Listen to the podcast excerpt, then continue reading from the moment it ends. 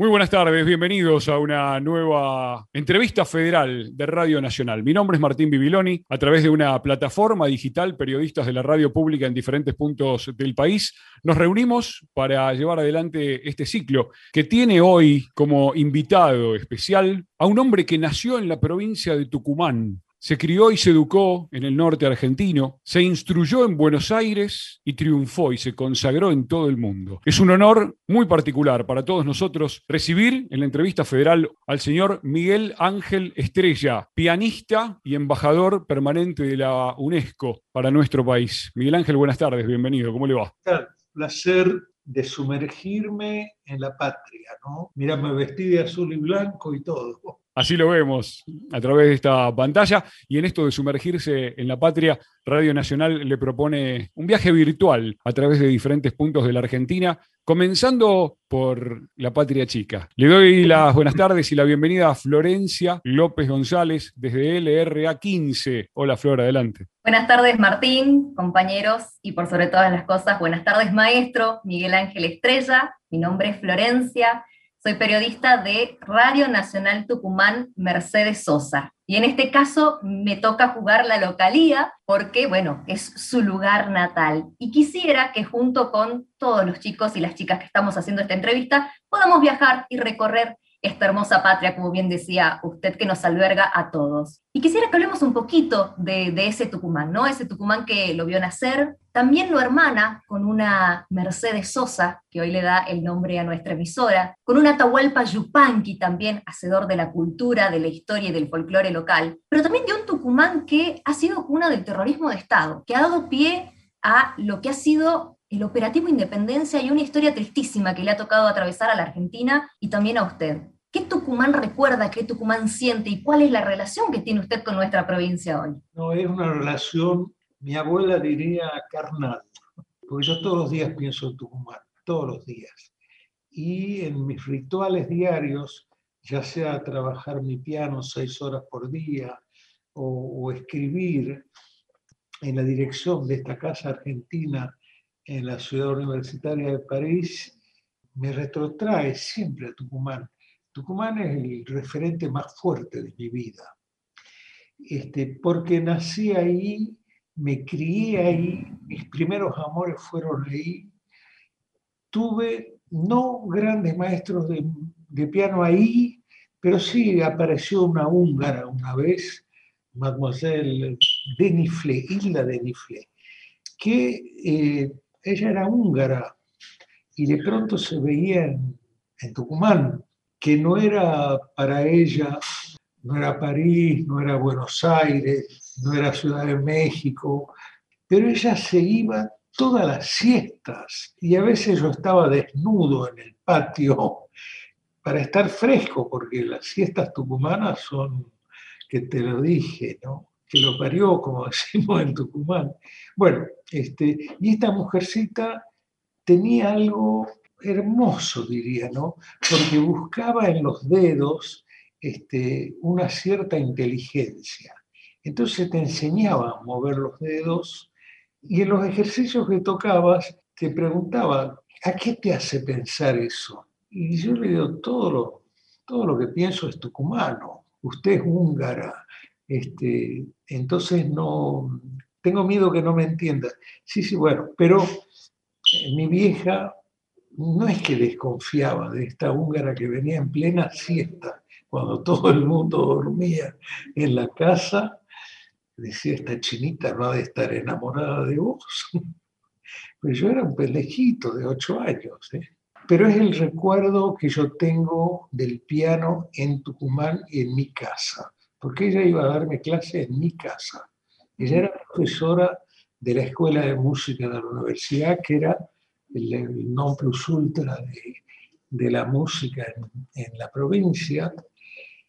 Y bueno, pero ese recuerdo de que no era mover los dedos solamente, sino ella con, con el español que manejaba, que era poco, este, me decía lo mismo que después la más grande maestra de piano que tuve en mi vida, que era una rusa, pero muy argentina, eh, Celia de Bronstein, te ponía las manos en el teclado y que las manos sean armoniosas, que no estén crispadas ni nada, sino suelto los hombros, este, los brazos sueltos, etc.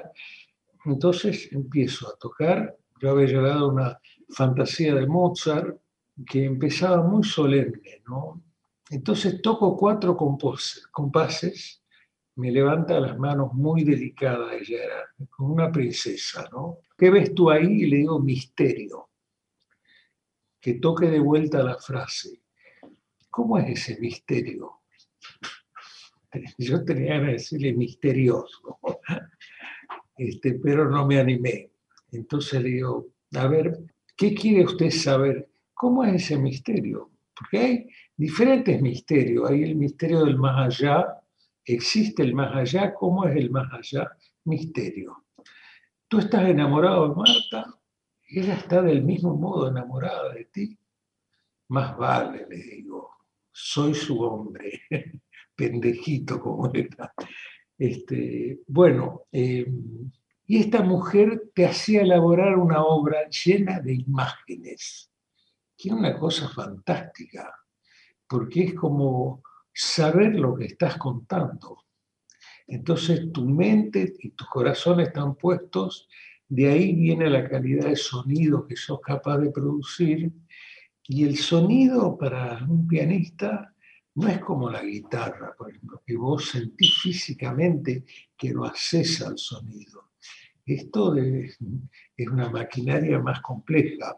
A propósito de sonido, alguien que mencionaste hace rato, Atahualpa Yupanqui, fue uno de mis más grandes maestros.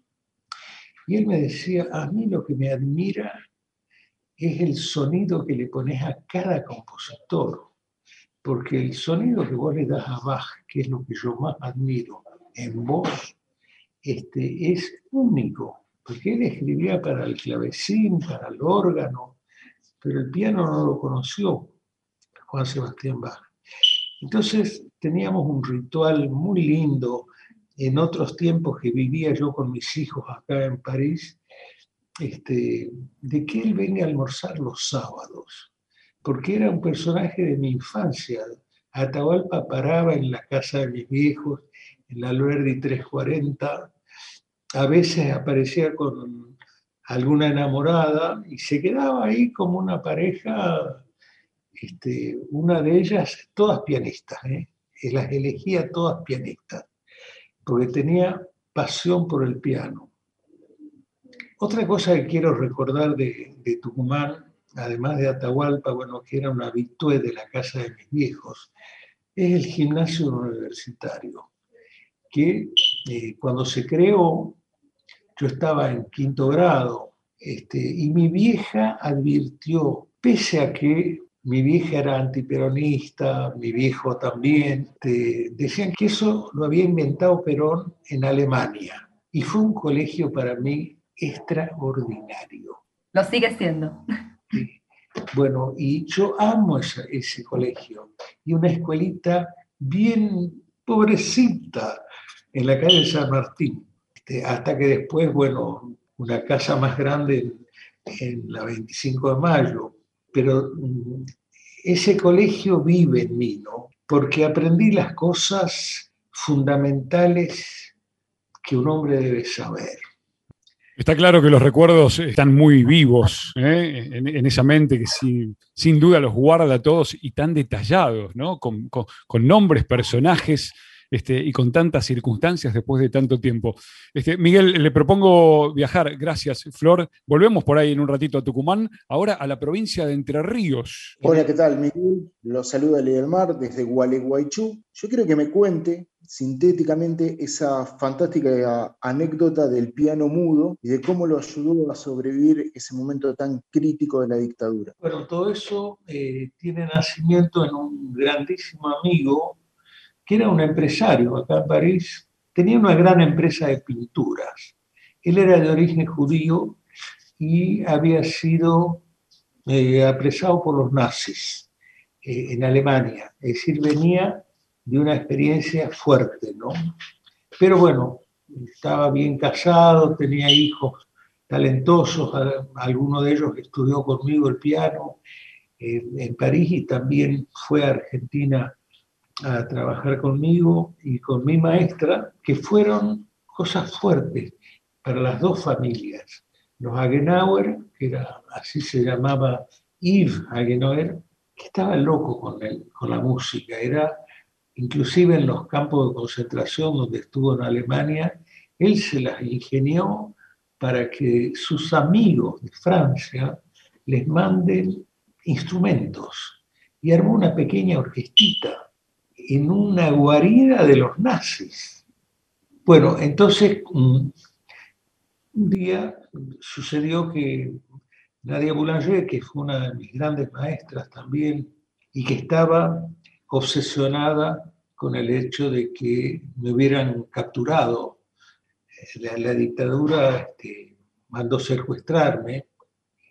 Entonces, entre Iva Genauer y Nadia Boulanger y Yehudi Menuhi, que vivía en Londres y que era muy amigo de Nadia Boulanger, empezaron a armar una especie de locura que se llamaba Liberen al pianista. Y eso prendió fuertemente en Bélgica, en Checoslovaquia, en Inglaterra, en Francia, ni hablar.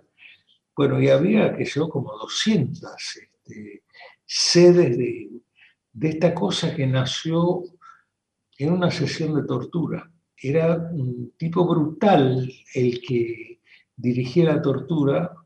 Nosotros teníamos vendas en en los ojos una capucha, o sea que estábamos aislados del mundo, las manos encadenadas atrás, y el tipo esto que, ¿cómo se llamaba? El coronel, bueno, era un coronel, el sexto día de, tortura, una de las asistentes que ejercía la tortura, una chica, de, era una voz femenina que venía y me desataba las, las manos de atrás y empezaba a acariciarme las manos. Dice, mira lo que hicieron con tus manos que eran tan hermosas hace unos días. Digo, vos me lo estás diciendo cuando eras vos la que me aplicaba electricidad bajo las uñas. No, dice, lo que pasa es que, que es mi modo de vivir, es decir, yo odio esto que, que tengo que hacer pero es lo que me permite ganar mi vida. ¿Qué edad tenés? Le pregunté y me dijo, 17 años. Y me acariciaba las manos, es decir, ella me levantó la venda para que yo viera que mis manos eran dos pelotas, eran dos pelotas, todo hinchado, no tenía ninguna sensibilidad. Y ella me acariciaba, claro, imagínate un preso acariciado por una mano delicada de, de niña, y el, el que dirigía la tortura me dijo, hace seis días que te estamos dando sin asco y no das ni un dato, ni un teléfono, ni una dirección donde podamos buscar gente que hay que secuestrar. Así que te vamos a hacer lo que hicimos en Chile. Te vamos a cortar las manos, porque vos no confesás nada. Y después te vamos a matar. Yo soy cristiano practicante desde muy chico. Esto no me viene de familia, digamos. Sí, se apareció con una abuela que me decía, mi hijito tiene algo de pastor. Y para mí pastor era cuando se le había que cuidar las ovejas, las cabras, eso era el pastor. Le digo, pero no es lo que más me gusta, abuela. No, ya sé que vos vas a ser músico. Yo tenía cinco años Imagínate una abuela que le hace descubrir a su nieto que, que está hecho para la música. Dice, cuando yo te veo cantar y te veo bailar con tanta gracia, digo, este chico evidentemente va a ser músico. Yo tenía cinco años así. Y ella detectó eso. Yo todavía hoy se lo agradezco a mi abuela porque me gusta hablar con mis muertos. ¿Qué fue aquel piano mudo? Lo del piano mudo es una historia que de algún modo la inventó Iva Genauer, al que mencioné hace un rato, es decir, mi ángel liberador fue Iva, y una mujer muy bella que se llamó June Hutchinson, inglesa, ella de Londres. Ella era amiga de la reina, era de la aristocracia inglesa y tenía acceso a la reina. Entonces lo llevó a Yves Agenauer para que él le entregue un disco mío a la reina. Y la reina le dijo, bueno, venga a verme en dos días. Y a los dos días fue. Y me dijo, este pianista me interesa muchísimo. Porque cada nota se nota que sale del alma. No siempre pasa eso. Así que me preocupa ese pianista y voy a hacer lo posible. Y realmente hizo lo posible. Mandó un embajador de ella al Uruguay. No lo dejaron pasar la frontera. Mandó un segundo embajador y ese por lo menos pudo llamarme a la cárcel donde yo estaba y conseguir que me comuniquen con él. Hablé con este hombre muy, muy accesible, que se me dijo, bueno, eh, quiero decirle que la reina es el segundo embajador que manda para encontrarse con usted. Entonces, eh, ella quiere saber las dimensiones en las que usted vive porque le quiere mandar un piano de cola. Bueno, este, este embajador de la reina averiguó y en la cárcel le dijeron, imposible, un piano de cola.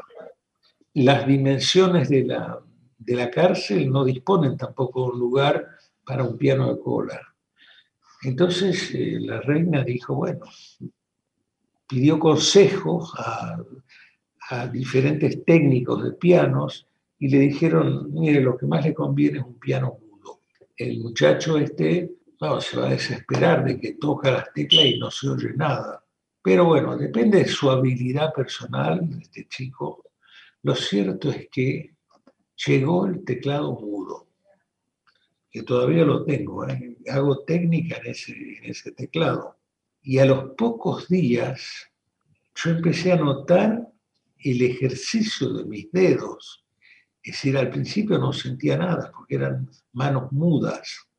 Inclusive mi compañero de celda, que era un trotskista total, entonces él, de tener un compañero de celda que de noche rezaba, por ejemplo, que era mi caso, decía, ¿cómo me voy a entender con este con este tipo. Llegamos a ser grandísimos amigos. Él era trosco, yo era peronista. Punto. Este, él me dijo, vos sabés que yo tengo dificultades para dormir, me decía, el gato Ember le decíamos. Ember era su nombre de pila. Dice, que estoy con vos yo duermo de noche. No tengo cauchemar, se dice en francés, este, no tengo pesadillas para mí sería terrible que, que nos separen. Entonces vos tenés que disimular y decir que estás muy mal con el trosco que te tocó compartir la celda. Entonces te van a dejar, te van a dejar porque si saben que te hace mal, está muy bien para la línea de, la, de los carcelarios. Y con la paz que inspiraba a Miguel Ángel Estrella, un peronista, un trosco dormía tranquilo. Vaya anécdota que nos trae Miguel Ángel Estrella en esta entrevista federal que estamos compartiendo con periodistas de todo el país. Maestro, le propongo ahora volver a Buenos Aires porque en Radio Nacional Folclórica tenemos a una persona que ya ha compartido escenario con usted en alguna otra oportunidad porque nos lo ha contado. Hola, Colo, buenas tardes, adelante. Hola, bueno, buenas tardes, querido maestro Miguel Ángel Chango. Bueno, más que compartir escenario, he tenido la suerte de presentarlo alguna vez, ¿no? Que eso ya es un montón y, me lo llevo para, siempre. Lo me que... Me acuerdo de tus ojos, por lo menos. Ah, bueno.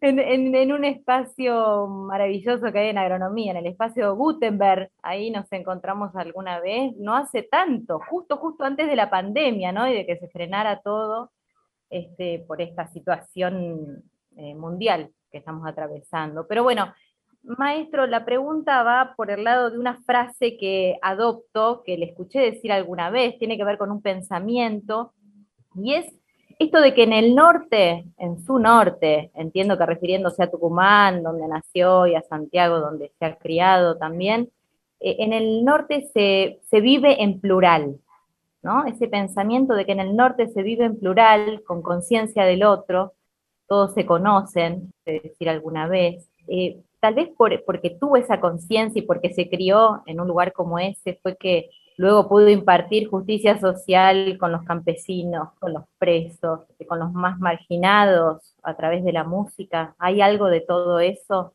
en, Música Esperanza, por ejemplo? Sí, claro, bueno, Música Esperanza, te voy a decir, yo tuve grandes maestros en mi vida, ¿no? Mi primera maestra fue mi vieja, que era maestra de escuela, que, era, que había nacido en un caserío santiagueño, en Vinará, que mencioné hace un rato, y había que andar derechito en la vida. Era muy exigente eh, y nos enseñó la disciplina de que había que obedecer, pero ella siempre hablaba en plural. Para hacer un mundo mejor tenemos que estar todos en la misma ruta. Y ella le interesaba a los pobres y se ocupaba de los pobres y, y en un caserío pobrísimo, como no hay en Tucumán, pero sí en Santiago, porque no hay agua, no hay tierra que pueda, que pueda alimentar las plantas, ¿no? Este, y esa cosa de hablar en plural, ¿no? De, de que uno solo no puede, puede hacer poquitas cosas, pero cuando estás junto a otros en equipo es otra historia. Porque, por ejemplo, ella dijo, ¿cómo hago con los campesinos de acá para que vayan a la escuela, para que aprendan a leer y para que tengan el gusto de leer, el, placer de leer, como es el placer de escuchar música o de ver bailar muy bien a un grupo. Entonces, ¿qué hizo? Creó una biblioteca. Una biblioteca fantástica que existe todavía en Minará. Entonces, pasaron años y yo volví una vez a Vinará y un campesino de origen sirio, que era el almacenero de, de ese poblado, me dice, tu madre me aplicó un vicio. Mi madre un vicio, por favor, semejante honestidad de mujer. No, ¿qué vicio le dio? La lectura. Dice, yo aprendí a leer Cervantes, aprendí a leer Molière, aprendí a leer Shakespeare. No sé si se pronuncia así, pero por Shakespeare. Este, dice, y gozo leyendo, gozo leyendo. Esos son apuestas ¿no? de una mujercita que, que tenía una memoria literaria enorme, te decía poemas larguísimos de, de los grandes poetas latinoamericanos y también eh, de algunos franceses, de algunos africanos. Y Amado Nervo era uno de sus preferidos, ¿no? Y vos oías esta voz de actriz que tenía mi vieja, el varón que tiene corazón de lis, alma de querube, lengua celestial, el dulce y mínimo Francisco de Asís, que está frente a un rudo animal, un lobo sanguinario. Bueno, y el, poema de Amado Nervo cuenta esa historia del encuentro de San Francisco con un lobo, al que trata de convencer. Y el lobo se defiende, dice, pero no ves lo que hacen los hombres, se matan entre sí. Este, ¿Qué me venís a reprochar a mí que, mato para comer? Bueno, en ese mundo donde mi, vieja vivía eh, en la poesía. Este, no era capaz de generar ese tipo de cosas, que en un caserío santiagueño haya una biblioteca donde se podía elegir un libro cada semana. Listo. Se me fue la, que era mucho más linda que vos. La que miraba hace un rato. Bueno, te escucho.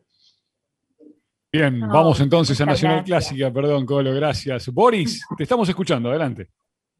Hola Miguel Ángel Estrella, querido. Mira, si bien estoy en clásica y sé que tus favoritos obvios son Juan Sebastián Bach, Mozart y Federico Chopin, ¿sabes por quién te voy a preguntar? Y más que este año se hizo una gran injusticia por los dos centenarios de Piazzolla y Ariel Ramírez, que Ramírez siempre quiso ser un compositor académico, pero bueno, lamentablemente lo pasan al otro lado.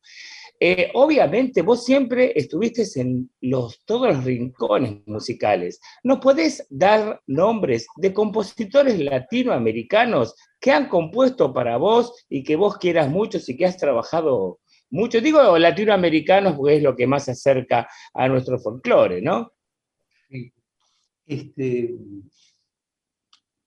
mira, digamos, la, la persona musical que que me templó, que, que yo admiro aún hoy con la misma pasión con que cuando lo conocí yo tenía seis años, después siete, pero él le gustaba vivir, ir una vez por año a Tucumán y vivir en casa. Mis viejos lo recibían chochos de que venga un tipo como Atahualpa también por los hijos que tenían mis viejos, que pudiéramos estar en contacto con este hombre eh, extraordinario, sumamente extraordinario que fue Atahualpa Yupanqui. Porque era un tipo sin complejos, sin eh, ideas preconcebidas, no, era natural. Y tenía una pasión desmedida, te diría, por Juan Sebastián Baja. Entonces él, cuando cuando oía un piano, decía, anda a estudiar con Miguel Ángel, que tiene el, sonido perfecto para Juan Sebastián Bach. Y, cuando llegaba a casa me decía, Changuito, toca Bach, limpiame el alma. Este, son, no sé, como, como personas de tu misma carne es decir, son eh, que siembran en vos, ¿no? Este, ¿Qué ves ahí para que te salga ese sonido? Digo, no sé qué veo, no sé qué veo. Siento que tiene que ser así. Porque tuve una maestra extraordinaria, hace rato la mencioné, la serie de Bronstein, que era una mujer de una sensibilidad suprema nunca vi algo igual. Porque ella te oía tocar dos compases y ya sabía quién eras. Este, cómo pensabas, cómo dialogabas con el piano, si dialogabas o no, si lo tocabas desde afuera nomás o te metías adentro en el corazón del piano. Entonces la frase típica de Celia era era muy aristócrata, ¿eh? muy delicada. Entonces te levantaba las manos con suma suavidad y te miraba los ojos preguntándote, ¿qué ves tú ahí? Ella hablaba como chilena. Y le digo, misterio sería, misterio. ¿Y cómo es ese misterio? Porque hay muchos tipos de misterio. Entonces te citaba cosas, ¿no? Y de pronto se iba a tus, a tus tripas y te decía, tú estás enamorado de Marta. Ella está enamorada del mismo modo. Más vale, le dijo, más vale. Si no, puede ser un desastre. Me cambiaron de auditor.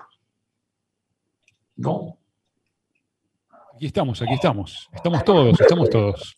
Y ahora vamos a viajar al sur del país, a la provincia de Tierra del Fuego, en Río Grande. Rosario, adelante. Maestro Miguel Ángel, muchísimas gracias por esta oportunidad de estar charlando con usted. Le mandamos muchos saludos desde el fin del mundo, ¿sí? especialmente desde LRA24, Radio Nacional Río Grande. Quería preguntarle de su relación con el peronismo, cómo surgió su interés por la ideología, a pesar de que sus padres no estaban muy de acuerdo con que sea peronista. No estaban para nada de acuerdo.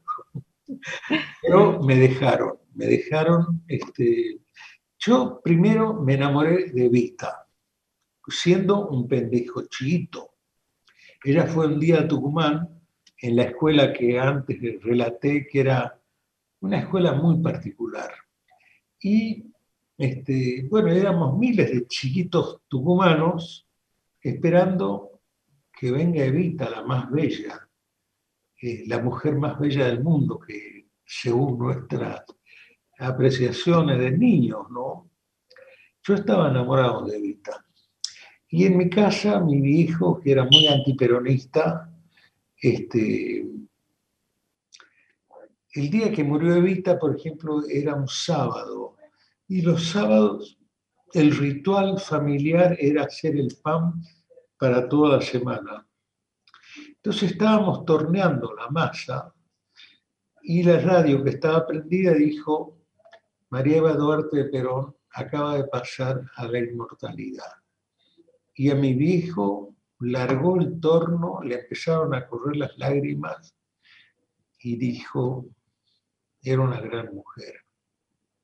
Él, antiperonista total.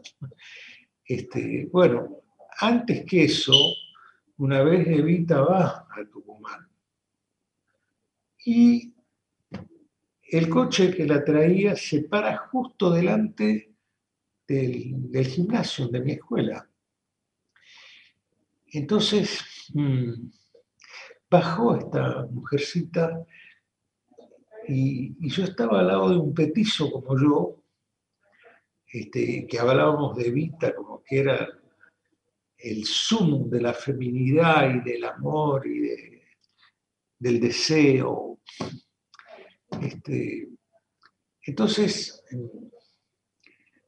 mm, la vimos pasar primero en un auto antes de, dejar, de estacionar frente a, donde funcionaba el gimnasio universitario, que era el Departamento de Educación Física. Eh, y bueno, y después cuando baja del auto, pasa delante nuestro y nos ve a dos pendejitos tucumanos, flacos, a mí me decían el tísico en esa época, y nos empezó a tirar del pelo, a, a, agarrarnos los mofletes. Y antes había habido una escena en que la vimos pasar en el auto con un milico parado en el auto y decíamos los dos enamorados, ¿qué, ¿qué carajo tiene que hacer ese milico ahí con la mujer más linda del mundo? Bueno, esas historias de niños, ¿no? Entonces, eh, cuando ella baja, me acuerdo que tenía una pollera floreada y a mí me gustaba ver esa, esa falda que, que flotaba un poco con el vientito que había, y yo me agarré de la falda de, de Vita. ella sorprendida, bueno, y nos ve a dos flaquitos, a mí me decían el tísico en esa época, era un palillo. Este, y, a tirarnos de los mofletes. Y, y, qué dijo ella, mujercita? A ver, pero no estaba con esta ropa cuando te vi tenía una, una, pollera florida. Bueno, ella nos empezó a, tironear de los mofletes y en un momento nos dice, yo me voy a matar trabajando para que cada uno de ustedes pueda elegir su destino. ¿Te das cuenta?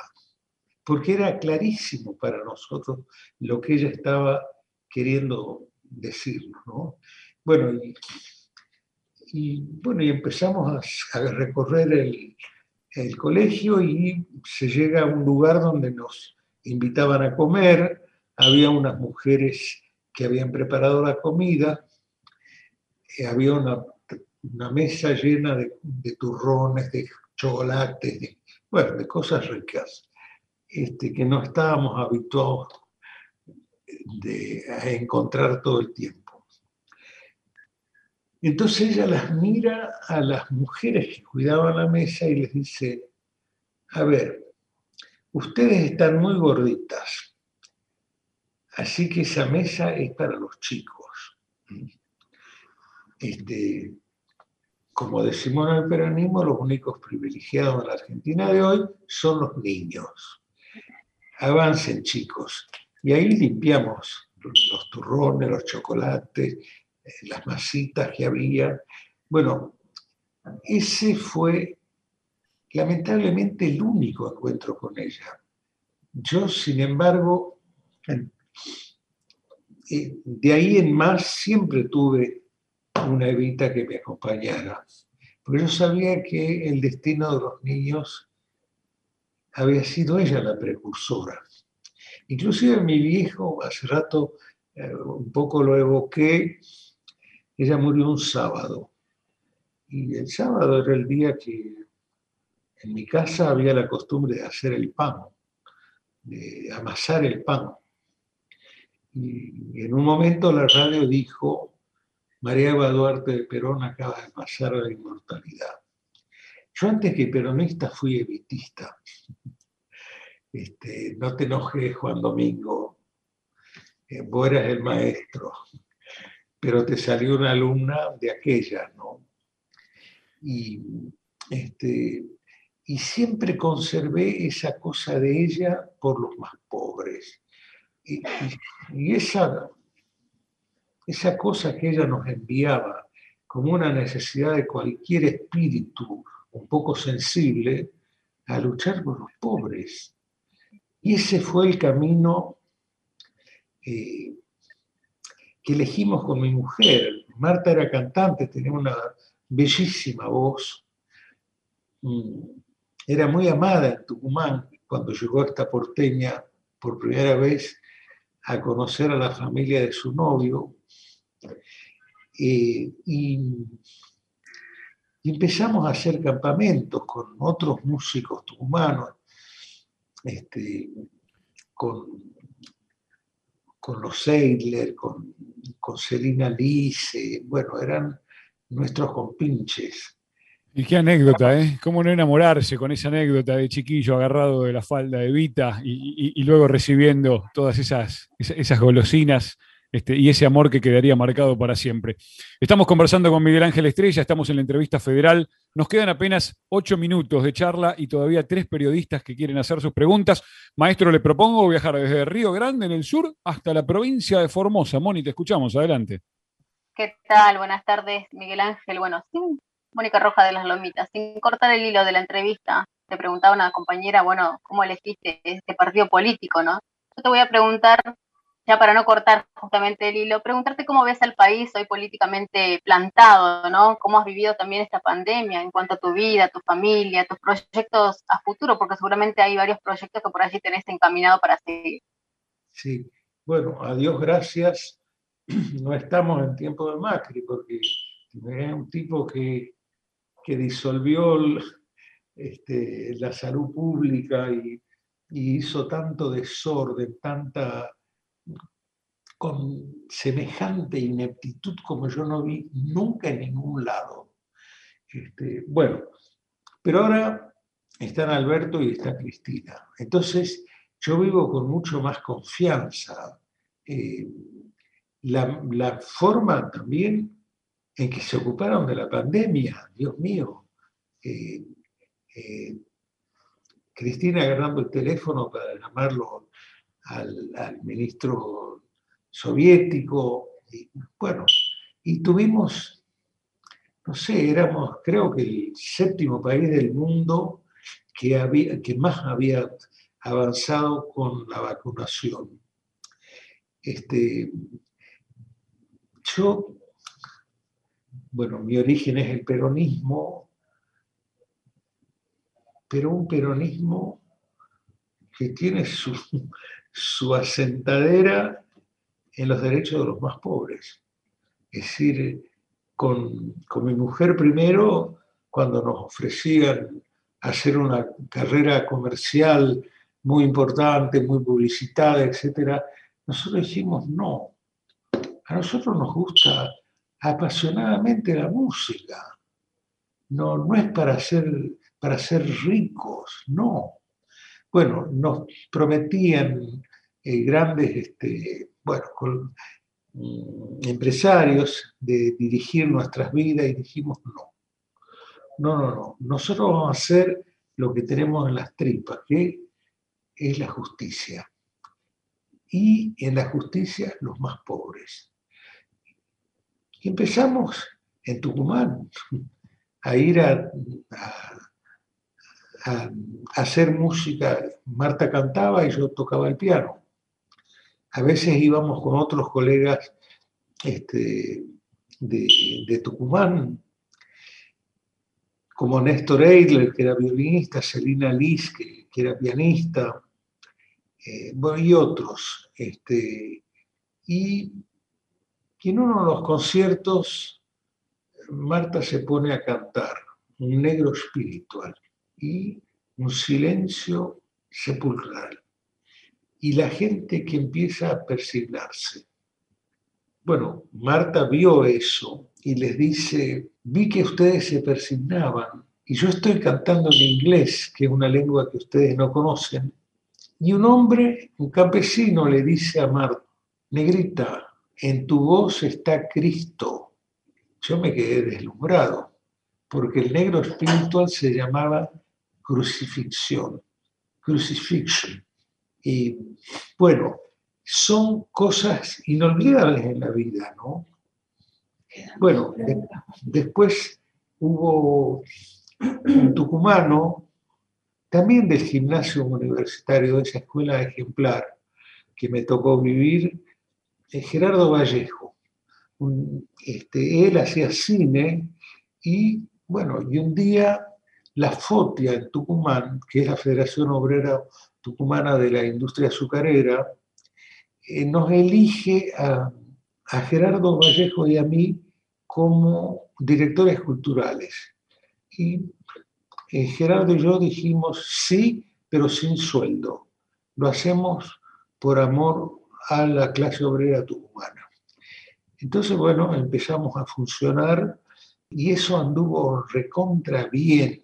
Y uno de los primeros lugares era una aldea campesina eh, del sur de Tucumán.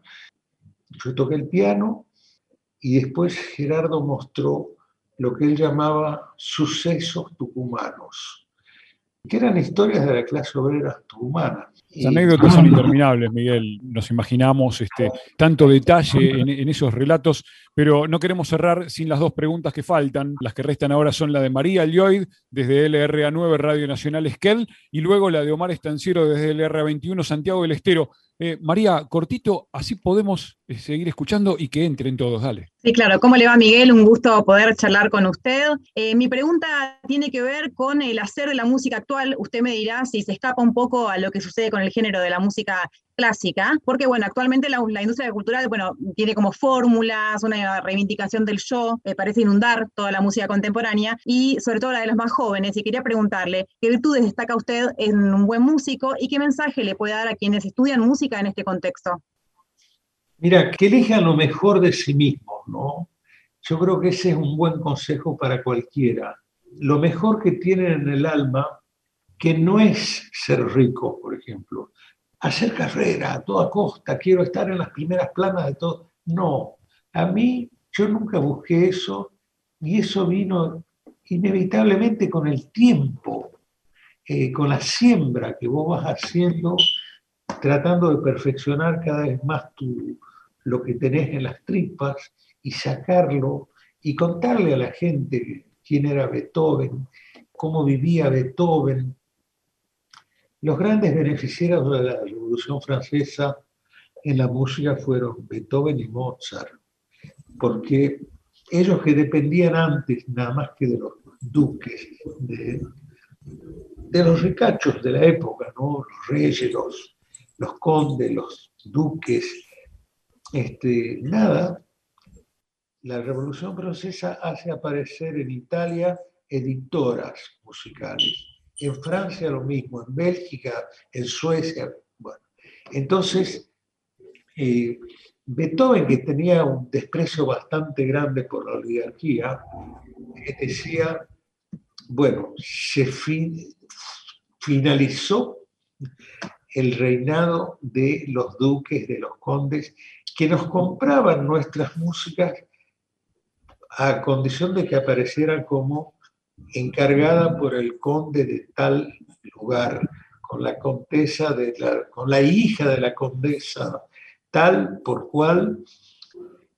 No, eran las editoras las que le redituaban por los derechos de autor a, a Beethoven y a Mozart, que fueron los primeros privilegiados de, de gran talento eh, de, la, de la Revolución Francesa, un hecho político. Y nos vamos a Santiago del Estero. Omar, vamos que cerramos rapidito con tu pregunta. Bien, Miguel, bueno, habló muchísimo de Santiago, de Tucumán, sin lugar a dudas también Pinará, su segundo hogar, ¿por qué no? Este, pero voy a referirme puntualmente a lo que son las políticas públicas que se están implementando desde el gobierno nacional. Eh, ¿Cómo ve el futuro de lo que es la educación artística? Usted que es un hombre de la academia justamente, ¿qué, qué, qué haría falta implementar en nuestro país? Yo creo que la, que la Argentina hoy está dirigida por por dos personas en quienes yo apoyo lo que son capaces de hacer por su creatividad. Son Cristina y Alberto.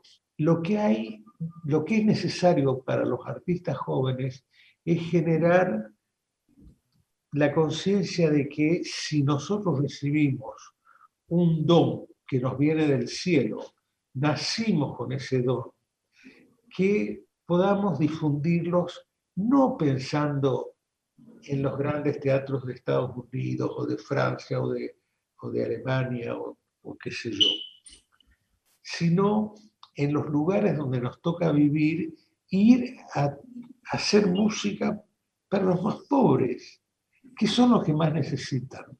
Entonces, eso que está mm, en, en las antípodas de lo que se llama hacer carrera, porque yo nunca quise hacer carrera. Yo quería tocar y, vaciar mis tripas llenas de música, este, pero sobre todo en los sectores que nunca tuvieron la posibilidad de escuchar otros tipos de música que no sean la, la condicionada por el sistema capitalista. Yo soy anticapitalista, soy un peronacho de fiebre evitista, enamorado de Evita cuando era niño y, y, me dirigí a ese público. Y eso me llevó a, la culmine de mis posibilidades. O sea que la, las conductas eh, economicistas de, los empresarios que dirigen la tarea de los artistas. Este, yo nunca tuve empresario, nunca quise tener, porque me parecía que era atarme las manos yo mismo. Entonces yo iba a donde me pedían que fuera a tocar, iba, me iba bien, me hacían millones de amigos. Con mi mujer nunca tuvimos un empresario, ella era mi secretaria y yo era el secretario de ella, y nos manejábamos así, y organizábamos turnés sin tener que pagar derechos de, este, a, ningún empresario. Bueno, son formas de tomar la vida, creo que eso muchísimo lo debo a mi vieja, que tenía un sentido común de, este, de esta calidad. Bueno, ahí está, son formas de vivir. Soy un peronacho que lo único que quería era vaciar mis tripas llenas de música. Qué definición nos deja Miguel Ángel Estrella en esta entrevista federal que nos queda cortísima, apenas un suspiro. Hemos hablado una hora, hemos charlado, hemos escuchado una hora de Miguel Ángel Estrella y nos parece apenas un instante de todo lo que este enorme hombre tiene para contarle al mundo.